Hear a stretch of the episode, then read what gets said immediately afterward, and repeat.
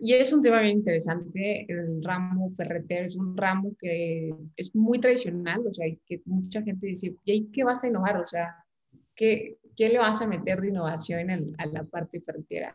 Pues la realidad es que es muy grande lo que podemos hacer.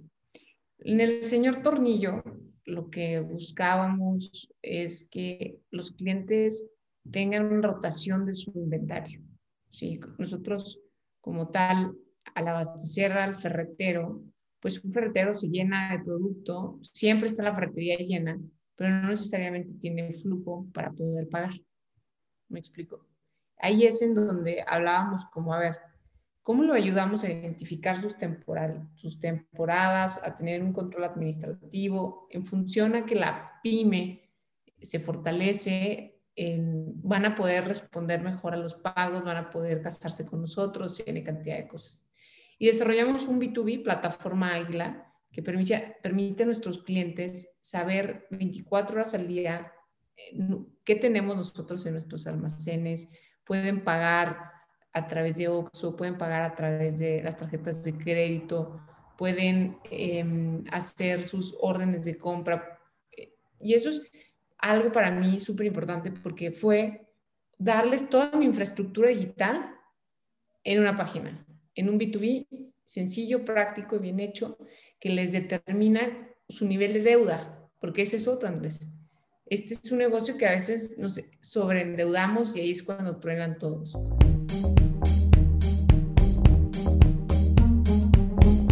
¿Qué tal? Bienvenidos a un episodio más de Gigantes de la Construcción. El día de hoy estoy súper contento porque tenemos a la primera invitada de este programa. Ella es Fátima Montiel. Es la, bueno, yo la conozco porque es la presidenta nacional de la Comisión de Jóvenes Empresarios de Coparmex. Y bueno, pues para mí es un honor tenerte aquí en, el programa, Fátima. Y pues eh, me gustaría que te presentaras aquí con, todas las personas que nos ven y nos escuchan. Gracias, Andrés. Pues súper contenta de estar en esta nueva etapa, ¿no? Sé que, que sin duda el aprender de los demás, el, generar un colectivo social que tiene conciencia y que eh, pues puede ser hasta cierto punto empático y también ver cómo crecemos con las experiencias de los demás y bueno, esas prácticas siempre suman. Soy Fátima Montiel, presidenta nacional de Empresarios Jóvenes Coparmex, empresaria en el ramo ferretero y eh, sistemas de anclaje y fijación en el norte de México. Eh, también vendemos a nivel nacional por nuestros e-commerce. Y bueno, realmente nosotros nos dedicamos a suministrar eh, varias áreas ¿no? de, la, de, la, construcción o vocaciones estatales a su, a su vez. Ok, perfecto, Fátima. Pues muchas gracias otra vez y, bienvenida al programa. Y pues nos arrancamos aquí con cinco preguntitas que te tenemos preparadas. Eh, la primera, bueno, este, eh, este podcast es de construcción, pero yo creo que en general, tanto en la industria de la construcción, que eres nuestra primera invitada después de ya más de 10 capítulos, no sé cuántos van, eh, y probablemente en otras industrias pues tenemos este problema en el que hay una falta de mujeres en puestos de liderazgo. ¿Qué, qué opinión tienes de esto y cómo podemos resolverlo? Yo creo que generar espacios eh, de equidad, ¿no? En donde tanto hombres como mujeres podamos ocuparlos por decisión, por convicción y no porque a veces no se prestan para. Y no solo me refiero a espacios de hombres, sino también de mujeres. O sea, hay espacios de mujeres en donde a veces los hombres se quieren involucrar y no se los permitimos, ¿no?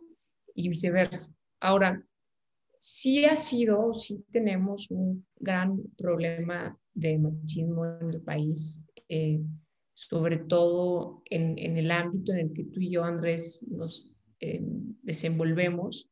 Y aquí yo creo que es aprender a, ser incluyente, aprender a escuchar, aprender que no necesariamente la construcción tiene que ser solo un tema masculino, sino al contrario, porque la mujer tenemos ciertos temas al detalle, O sea, cosas que para ustedes son como, listo, ya quedó. nosotras vamos a ver los detalles de aquellas pequeñas eh, situaciones que no, no se han terminado. La verdad es que ese piso de equidad e igualdad para que cada quien sea lo que quiera hacer en su vida está lejos.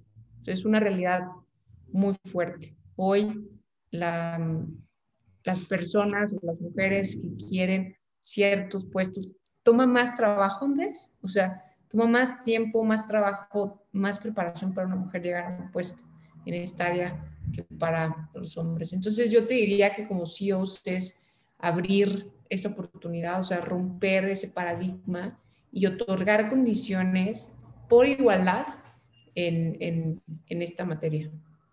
Que lo que decías al principio, por ejemplo, no, no, estás de acuerdo que cuando se impone un porcentaje de mujeres en puestos laborales, ¿eso, ¿eso, crees que no es benéfico? ¿O cuál es tu opinión de ese tipo de...? Dependiendo mucho del área. Hay, hay veces, Andrés, en donde si no se hace así, o sea, si no se rompe con un esquema en donde tiene que obligarlos a que suceda, no lo van a hacer. Porque tenemos que romper, tenemos que romper con una cultura muy machista, en donde lo ideal sería que cada quien esté por competencia, que cada quien esté porque quiere estar, por este, habilidades y no por un tema de género. Eso sería vivir en un país en donde todos somos conscientes de esa situación. Pero la realidad es que vivimos en un país en pañales en esta materia. Y las cuotas ayudan a generar un piso de cultura de cambio, en donde se obligue a que los dos logremos construir y, compaginar muchas situaciones. Entonces, creo que en algunas industrias, en algunas áreas, sí es importante esa cuota para cambiar la cultura.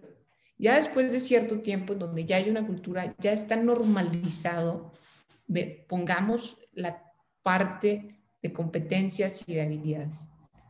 Tenemos que romper esos patrones sin duda creo que esta fue una forma de hacerlo y, y, hay que normalizarlo, Andrés. O sea, hasta que no dejemos de hablar de esto pensando que es atípico, entonces quiere decir que tenemos un problema.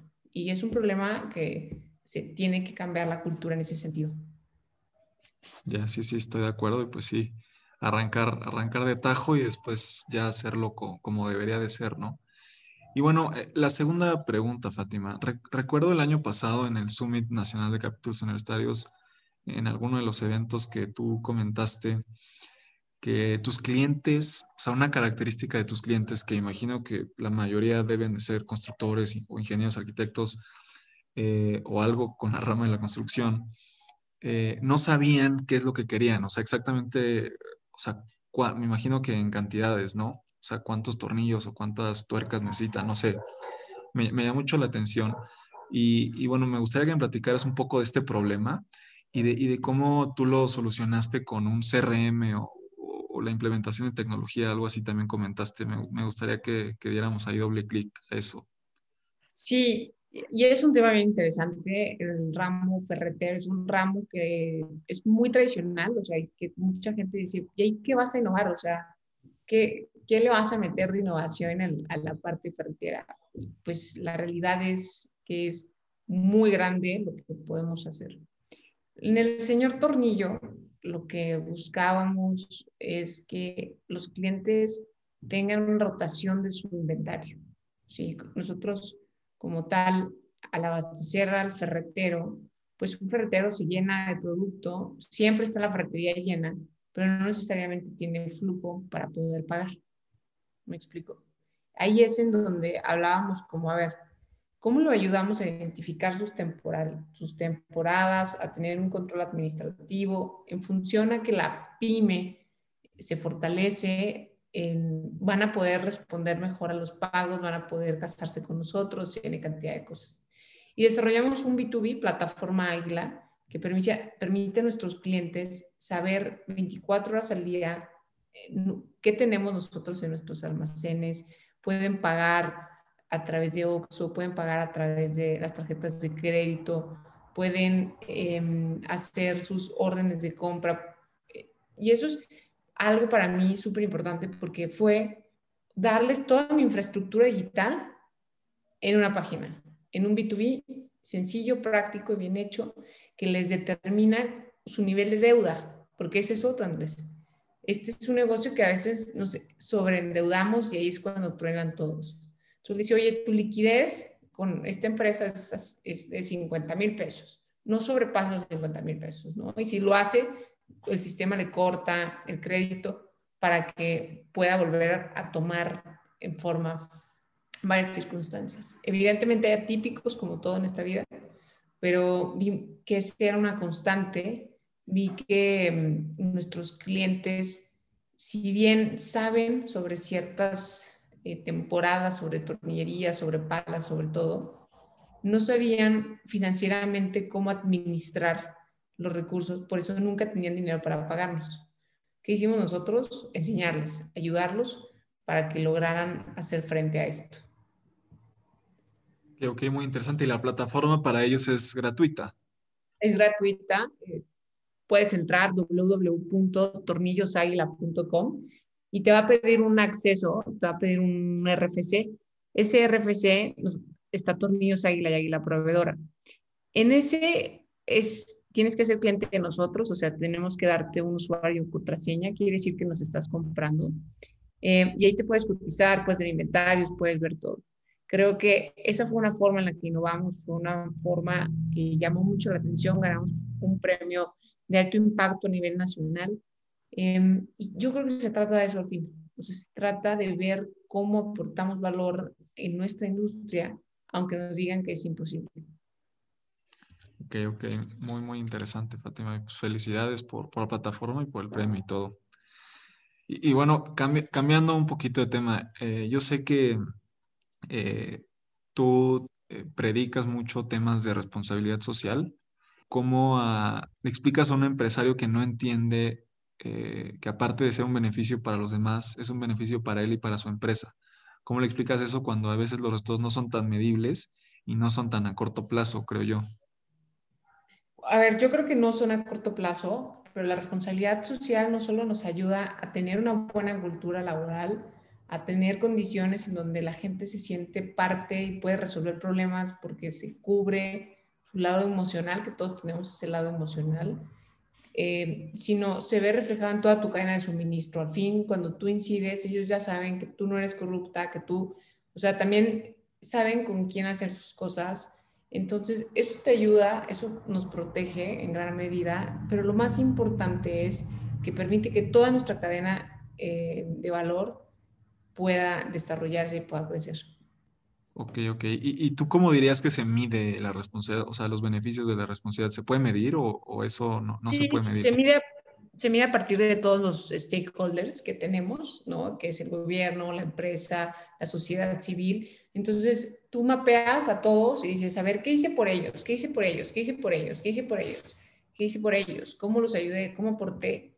Una vez que los tienes todos, se acumulan y es tu grado de responsabilidad social dentro de la empresa. Yo creo mucho en la responsabilidad social dentro de las empresas. Ojo, es importante salir a la comunidad y ayudarla. Sin embargo, cuando la empresa lo vive, tiene un impacto no solo en las mamás, sino en los papás de esa empresa.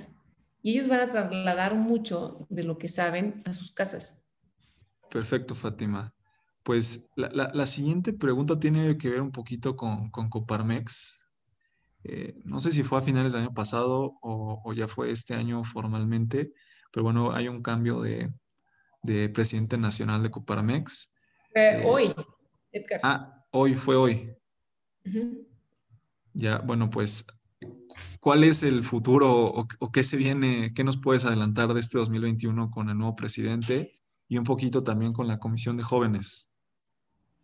La verdad es que es un año que está enfocada a jóvenes, es un año que me llena de emoción porque lo que estamos buscando es cómo unimos generaciones, cómo los señores con los jóvenes hacen una misma generación, nos impulsamos, nos eh, empujamos, ¿no? Porque también a veces somos jóvenes que vamos a hacerlo, vamos a hacer, o sea, este ímpetu que a veces a ellos no les encanta, que bueno, ¿cómo hacíamos esa intergeneración textualmente para poder hacer frente.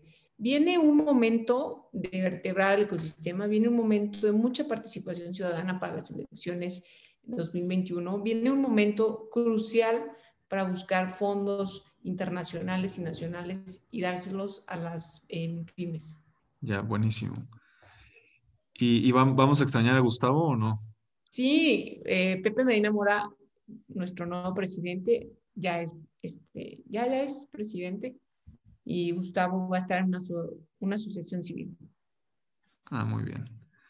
Eh, y bueno, la, última pregunta que va un poquito muy similar a, esta, Fátima.